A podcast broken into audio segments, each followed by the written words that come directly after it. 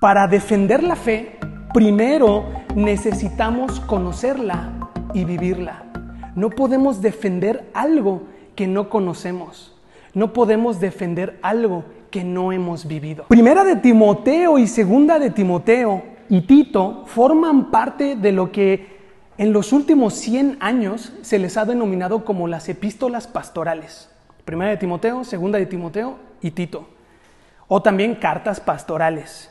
El autor implícitamente lo dice ahí el texto, es Pablo. Primera Timoteo señala a Pablo en 1.1. ¿no? Los destinatarios, obviamente, es el joven Timoteo. El hijo en la fe de Pablo lo reconoce él así como eres mi hijo, eres mi hermano, eres mi consiervo. ¿Se acuerdan? Ambos escribieron primera y segunda de Tesalonicenses. Hay una intimidad entre ellos y no romántica, sino de colaboradores del reino. Timoteo dice Hechos 16, 1 al 3, que era de Listra, criado en la fe judía por su madre Eunice y por su abuela Loida, dos personas arraigadas en la fe judía. Su padre era pagano, era gentil, pero su madre judía. Timoteo fue circuncidado en su edad adulta para acompañar en sus viajes misioneros a Pablo. No vaya a ser que aquellos judaizantes no lo quisiesen aceptar porque no era circuncidado. Entonces lo circuncidó de grande, qué dolor, y lo llevó consigo. Algunos comentaristas mencionan que Timoteo era un hombre joven bajo parámetros antiguos. Tú dirías, no, pues ha de ser un chavo de 12 años. Algunos piensan que tenía 30 o 35 años y era joven, según esto. Tenía 30 o 35 años cuando se escribió primera de Timoteo. Al parecer, dice también esta carta en el capítulo 5, 23, que Timoteo padecía de dolores estomacales, padecía de cosas raras en el estómago. Por eso le dice Timoteo, no te olvides de tomar vino para que fluya bonito ahí, ¿no? Este era Timoteo. Por eso les digo, a veces romantizamos mucho la figura de Timoteo, ¿no? Pero Timoteo era una persona como tú y como yo. Pablo escribió Primera de Timoteo alrededor del año 64-65. Algunos piensan que fue en su primero o segundo encarcelamiento, sea en Roma o sea en Macedonia. Esto es importante saberlo. ¿Por qué? Porque impregna mucho del sentido de la carta, ¿no? El propósito de Primera de Timoteo, yo pude dilucidar lo siguiente. Pablo escribe con la intención de dar consejo y dirección a Timoteo mismo, tocante al liderazgo de la iglesia, pero también a la adoración pública, a las falsas enseñanzas, al trato de los distintos grupos dentro de la iglesia. Es mucho más que un romance de tienes 18 años y que nadie te subestime. Un chavo de 30, 35 años con un peso enorme sobre sus hombros. La gran, gloriosa y muy particular iglesia en Éfeso. ¿No? Como un poco del contexto del pasaje en cuestión, Pablo envió a Timoteo a la iglesia en Éfeso, fíjate, para refutar, para corregir, para, para poner sobre las lonas falsas enseñanzas que habían surgido en la iglesia en Éfeso. Estos falsos maestros intentaban alejar a los miembros en Éfeso de la doctrina esencial del cristianismo. Es eso que nos permite ser hijos de Dios. Es eso que nos permite llamarnos amigos del Padre. Es eso que nos permite ser hermanos en Cristo. ¿Cuál es? Que la salvación y transformación es únicamente por Jesucristo. Aquí Pablo no le está diciendo que si usas falda, que si usas velo, que si no te tienes que teñir el pelo, que si no te tienes que poner aretes, que si no te tienes que tatuar. La doctrina esencial del cristianismo es Jesucristo, su vida y su obra. Esto estaba tergiversándose en la iglesia en Éfeso. Por eso manda a su fiel amigo y hijo en la fe Timoteo. Primera de Timoteo ha sido partícipe, incluso han echado mano de la teología de Primera de Timoteo para crear sistemas teológicos que hoy le, le denominan la sana doctrina. Inclusive hay movimientos a nivel mundial en pro de la sana doctrina. Hay un movimiento que nació en Estados Unidos de color verde y letras blancas que están en búsqueda, en pro de la sana doctrina. Hay otros movimientos también en América Latina que buscan esto. La pregunta es, ¿qué es la sana doctrina?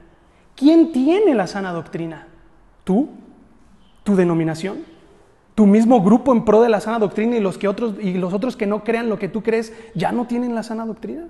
¿Quién tiene la sana doctrina? Primera de Timoteo nos va a lanzar estas interrogantes. ¿Qué es la sana doctrina? ¿Cuándo se cumple la sana doctrina? La sana doctrina, perdón, la sana doctrina tiene que ver con conocer las verdades del evangelio y vivirlas. La sana doctrina no es tu denominación. La sana doctrina no es tu Biblia. Tu Biblia de estudio, iba a decir otra cosa. La sana doctrina no es tu edificio de 25 pisos. La sana doctrina no es tu pastor. La sana doctrina tiene que ver con conocer las verdades del Evangelio y vivirlas. Y ojo con esto, hemos utilizado ese mote, ese eslogan bien evangélico.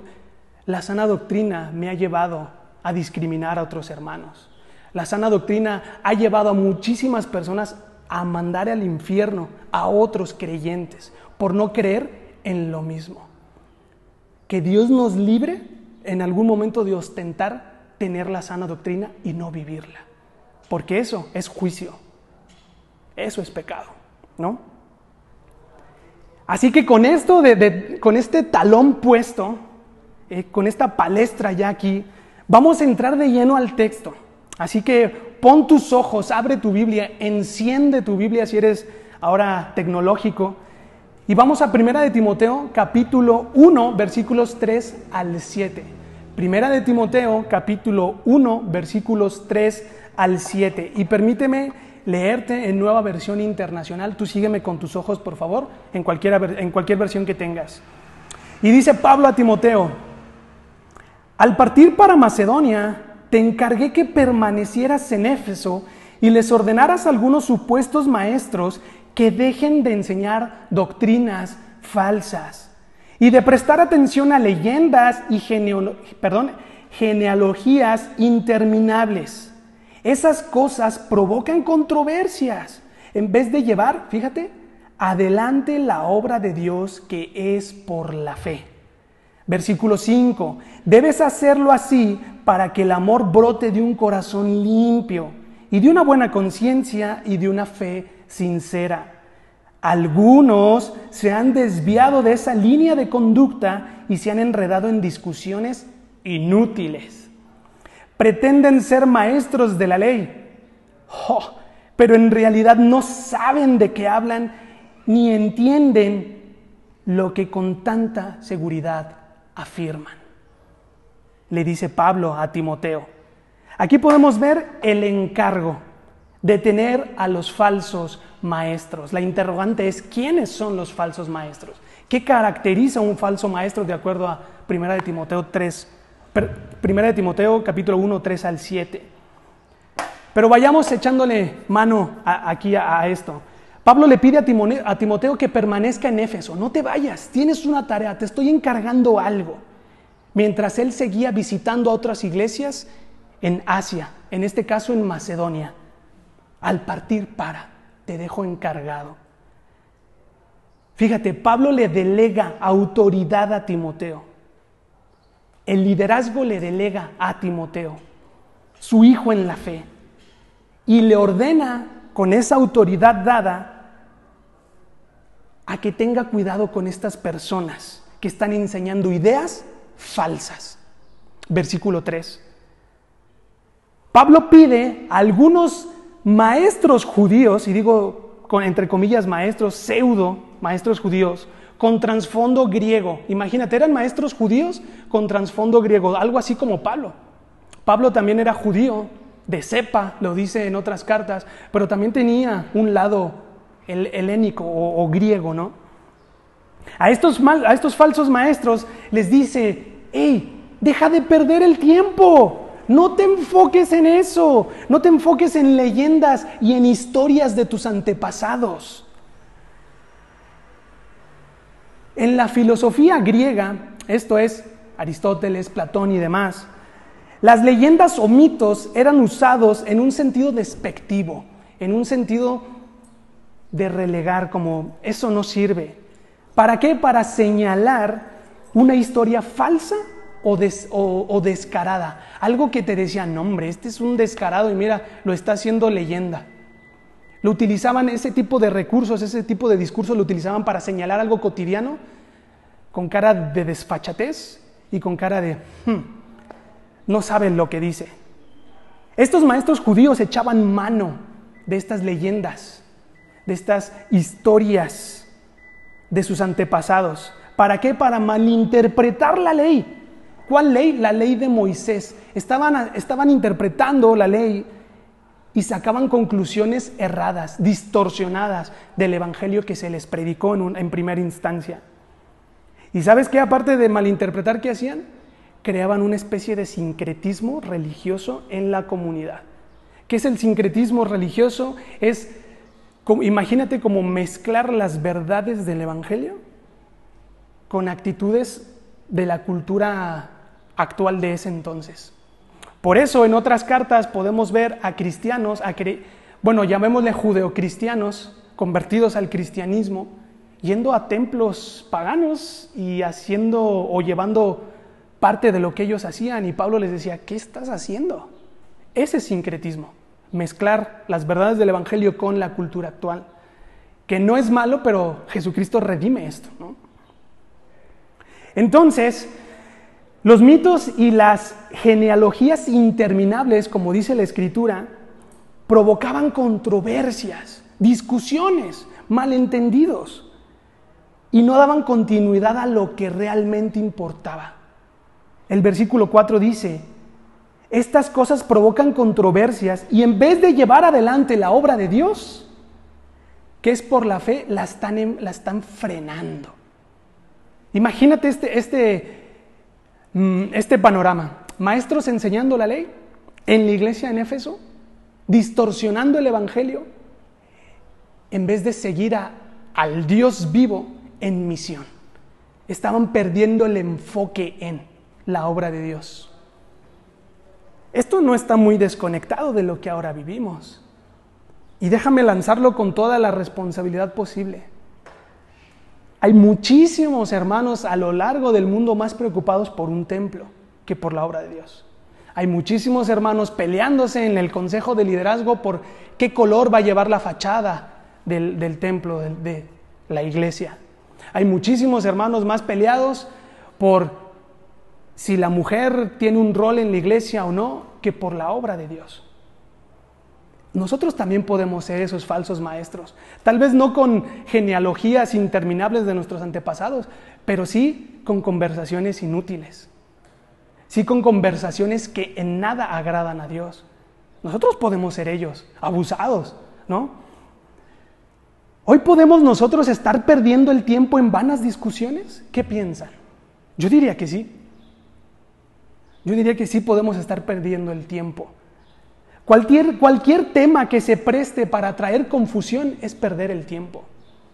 Seguimos enfrascados en esos debates teológicos de hace más de 500 años, cuando tu enfoque tendría que ser ahora, Jesucristo presente en tu vida. Seguimos peleados con que si doctrinas de la gracia contra cinco puntos de los arminianos, ¿es en serio? Hace más de 500 años que se dieron estos debates y tú sigues peleando por eso. Nosotros podemos ser estos falsos maestros. Nosotros podemos ser aquellos a los cuales Pablo les escribe a través de Timoteo.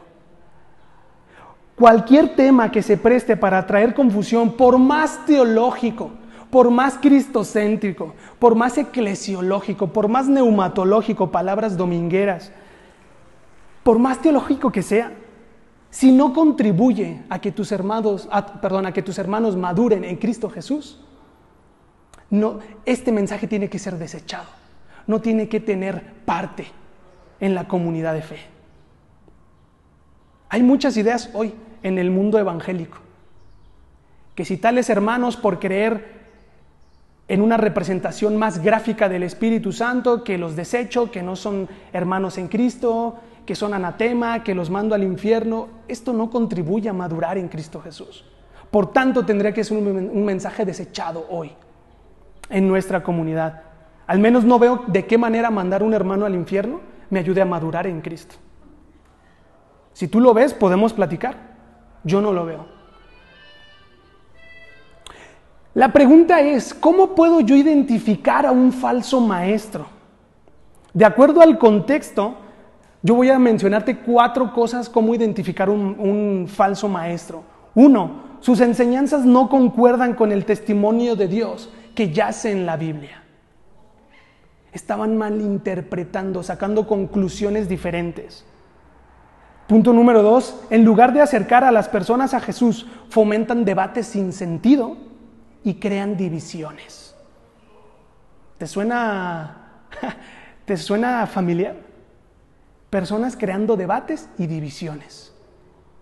Punto número tres que hacían estos falsos maestros. No se preocupaban por vivir en amor e íntegramente. Lo que les interesaba era ese conocimiento etéreo. Eran cabezas de cebolla andantes. No conectaban su mente con su corazón y con sus manos. Punto número cuatro, para identificar a falsos maestros, su motivación era adquirir fama. Querían hacerse de un nombre, querían tener reconocimiento, querían tener un lugar en la mesa del liderazgo. Su motivación no era la correcta. Estos falsos maestros estaban metidos y enseñando en la iglesia en Éfeso. ¿Te das cuenta la mochila tan cargada que tenía Timoteo? No solo tenía que estar pastoreando a la iglesia en Éfeso, tenía que tratar con estas personas. Un chico de 30 años, 35, que ante ojos de los experimentados era un niño. Yo me identifico mucho con Timoteo. La semana pasada pude entrar al tercer piso, así como Timoteo. Y dije, wow, Timoteo la tenía gruesa, la tenía pesada. Por eso me impacta tanto el ejemplo de Timoteo y lo que él estaba haciendo. Al obedecer las instrucciones de Pablo, Timoteo va a promover amor, va a promover un corazón limpio, va a promover conciencia pura y una fe sincera, dice el versículo 5. Debes hacerlo así, contrarrestar estos falsos maestros, para que el amor brote de un corazón limpio, de una buena conciencia, de una fe sincera. Hermanos, sí importa cómo vivimos. Sí importa cómo te relacionas con los demás. Sí importan las motivaciones de tu corazón. Es bueno el conocimiento, es bueno, yo valoro el conocimiento. Pero un conocimiento que no me lleva a tener acciones que me llevan al amor, al corazón puro, a una buena conciencia y una fe sincera, solo es un símbolo que retiñe. ¿No? Estos tres conceptos, el, el amor, el corazón limpio, la conciencia pura, una fe sincera, son frutos de la transformación del Evangelio en nuestras vidas. Muchas personas me dicen, oye Saúl, pero ¿cómo sé que estoy caminando en la voluntad de Dios? Yo le diría, bueno, Estamos leyendo primera de Timoteo, échale un ojo a esto. ¿Cuántas de tus acciones son movidas por amor? ¿Cuántas de tus acciones cotidianas son movidas por un corazón limpio, por una fe sincera, por una buena conciencia? El Evangelio son buenas noticias para los que no creen de esta manera. ¿No? ¿Sabes? Y estos, y estos frutos de la transformación del Evangelio contrastan con el actuar de los falsos maestros. Ellos no eran movidos por amor, no tenían un corazón sincero, una buena conciencia, mucho menos una fe genuina. Y Pablo le dice a Timoteo, con tu actuar demuéstrales esto, el contraste de lo que ellos no son Ellos, al contrario de Timoteo, poseen un corazón impuro, poseen una mala conciencia y una fe hipócrita. ¡Wow! Les están dando con todo, la verdad. Fíjate, estos falsos maestros no han sido todavía transformados por el Evangelio. Por lo tanto, son incapaces de practicar el amor que yace en Cristo Jesús. Wow, pero estaban en una asamblea de los santos, pero estaban enseñando. No nos asegura nada que por estar en una iglesia seamos hijos de Dios. Esto es fuerte. Muchas veces pensamos que por acudir a un domingo ya cumplimos. Muchas veces pensamos que por ofrendar ya cumplimos. Por hacer uso o tomar parte de la Santa Cena ya cumplimos. De acuerdo a lo que estamos viendo aquí, no es garantía. Quien es garantía es Jesucristo mismo. Acuérdate, los rudimentos de nuestra fe, lo que nos hace partícipes de la iglesia de Dios, que la salvación y transformación es por medio de Cristo Jesús. No por medio de tu pastor, no por medio de tu templo de 25 pisos que nos da identidad, no por medio de tu alabanza, no por medio de lo que sea, es por medio de Cristo Jesús. Y estos falsos maestros no tenían nada de eso. Hacían las cosas para Dios, pero Dios no estaba en lo que hacían. Motivaciones. No por nada Jesús exhorta también a los maestros de la ley con sus motivaciones. Es que tú ofrendas, pero tú ofrendas de lo último que tienes. Mejor de lo que te sobra, mejor dicho. Pero es que tú oras, pero cuando oras haces tocar fanfarreas para que te vean. Es que tú ayunas, pero te vistes con ropa vieja para que vean, oh, qué espiritual eres. Las motivaciones dicen mucho de lo que crees de Dios. Acuérdate, estos falsos maestros se acercaban a la mesa de liderazgo por fama, por hacerse de un nombre. No tenían un corazón puro, una fe sincera, una buena conciencia. Pablo dice que algunos de esos falsos maestros han despreciado su identidad cristiana al enfocarse en debates sin sentido. Eso que no ayuda a madurar a otros en Cristo Jesús. Entonces no eran maestros, estaban jugando al tonto. Un maestro se caracteriza por vivir con acciones de amor. Un, verdadero maestro se caracteriza por conectar lo que sabe de Dios con su corazón y con sus manos. Lo cree, lo vive y enseña a otros a caminar bajo esas verdades. El día que tú, congregante hermano de Soma Querétaro, veas eso en el liderazgo, es un buen momento para que levantes la mano y nos hagas ver lo que estás viendo y que nosotros no. A diferencia de otras iglesias hermanas, aquí hay la confianza para que los hermanos puedan decirnos al liderazgo, bro, creo que no es una buena temporada para que estés al frente. No queremos convertirnos en los falsos maestros. Dios nos libre de eso. Estos falsos maestros quieren ser reconocidos en la iglesia como maestros de la ley de Moisés. Nada menos, ¿eh? No quieren ser reconocidos como los que llegan a las 10.30 para ayudar a que el inmobiliario, el mobiliario perdón, esté listo. Quieren un lugar, quieren un micrófono así de, de fresón como este. Nada nada, nada poco, poco no quieren, ¿eh? Pero sabes, dice Pablo que no tienen ni idea de lo que dicen a pesar de que hablan con seguridad. Me imagino de esos rabinos, así con sus cairelitos, sus barbas así tan buenas como la mía, sus trajes negros así grandes, y hablando con seguridad, Pablo dice, no saben lo que dicen. Timoteo, este es tu encargo, ve tras de ellos. Uy, Imagínate. A veces le digo a Atanasio y a Mario de broma, si estando los tres a veces siento que es mucho, ahora imagínate a Timoteo que está solo. Pero Timoteo, aunque, aunque sí estaba solo, no iba solo, valga la redundancia, porque el Dios de los ejércitos, ese Dios del cual adoramos, estaba con él y el Espíritu Santo le llevaba a través de ello, ¿no? Las calificaciones para ser líderes se basaban en cuánto conocían de la ley de Moisés. Eras por lo que conocías. Tampoco está muy desconectado de hoy, ¿sabes? Hoy eres de acuerdo a los libros que lees. Hoy eres de acuerdo a la enseñanza que escuchas. Hoy eres de acuerdo a los networks o a la red de conceptos teológicos a la cual perteneces. Hoy eres de acuerdo a. En ese entonces era porque conocían de pies a cabeza la ley de Moisés. Eso les daba un lugar. Yo creo que a nosotros también nos da un lugar a lo que pertenecemos. Sin embargo, estas personas no entendían el propósito de la ley. ¿Cuál era el propósito de la ley? Esa era la pregunta. Por esto el liderazgo de la iglesia, hermanos, debe de ser basado en carácter y en una habilidades, talentos o lo que tú puedas dar para la iglesia. Cuando nosotros basamos el liderazgo en lo que tú puedes hacer, fallamos.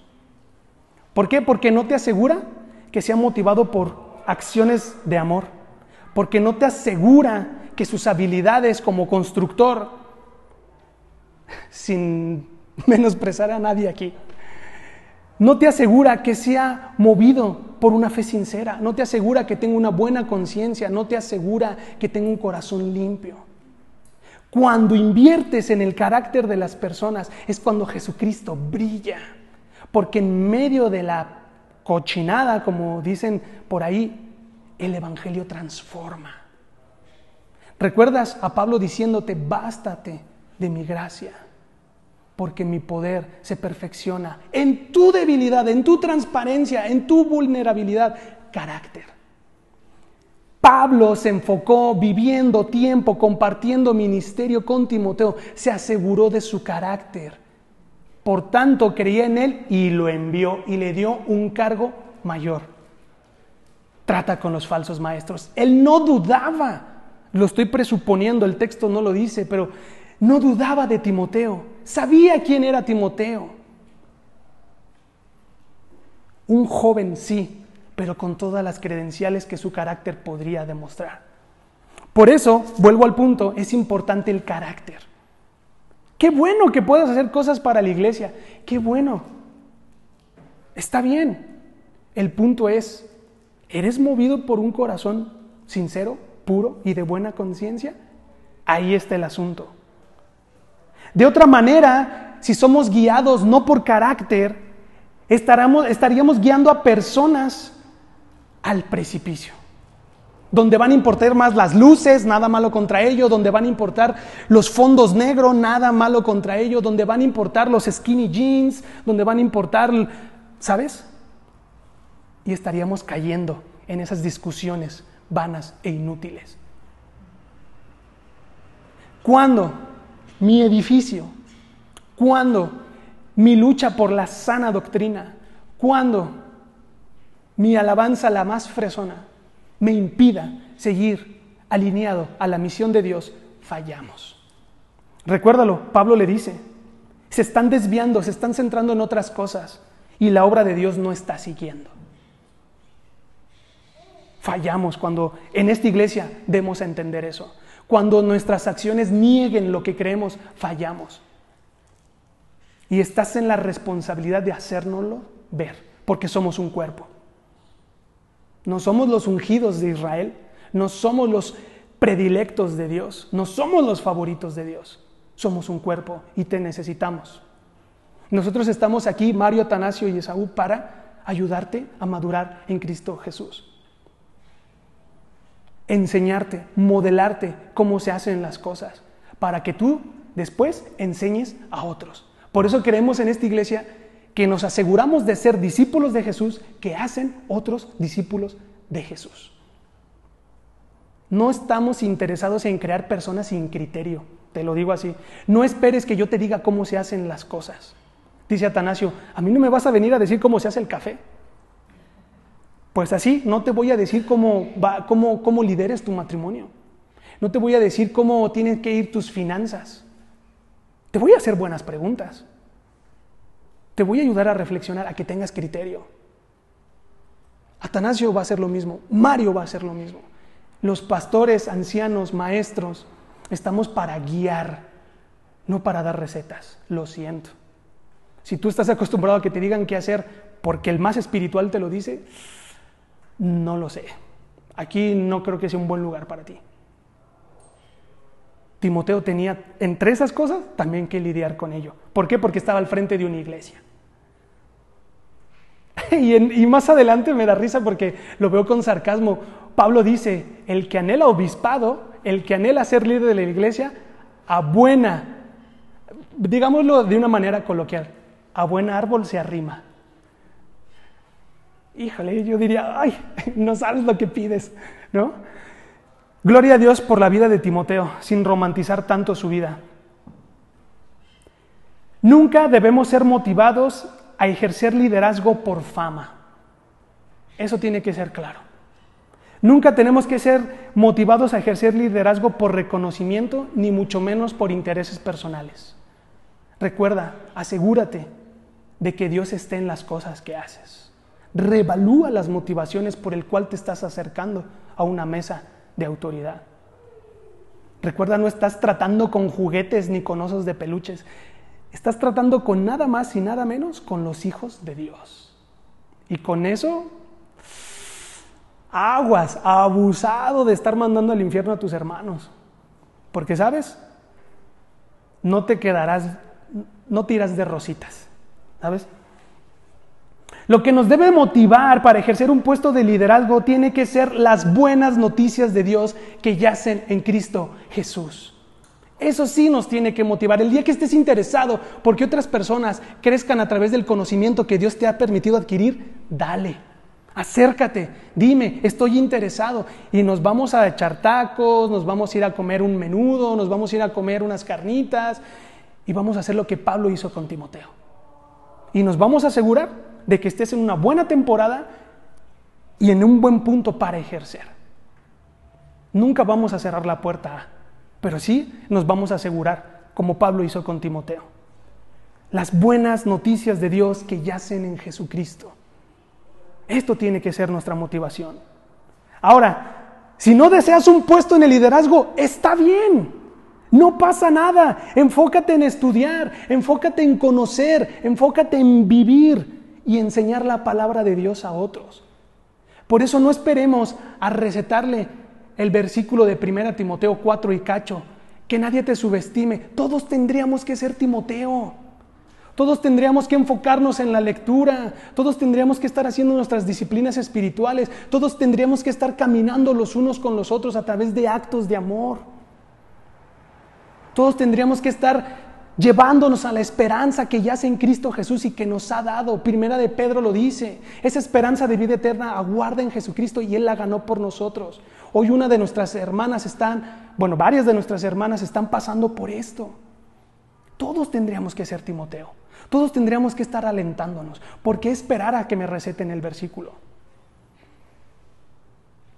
No es poco la tarea de, de Timoteo, no es poca la tarea del liderazgo.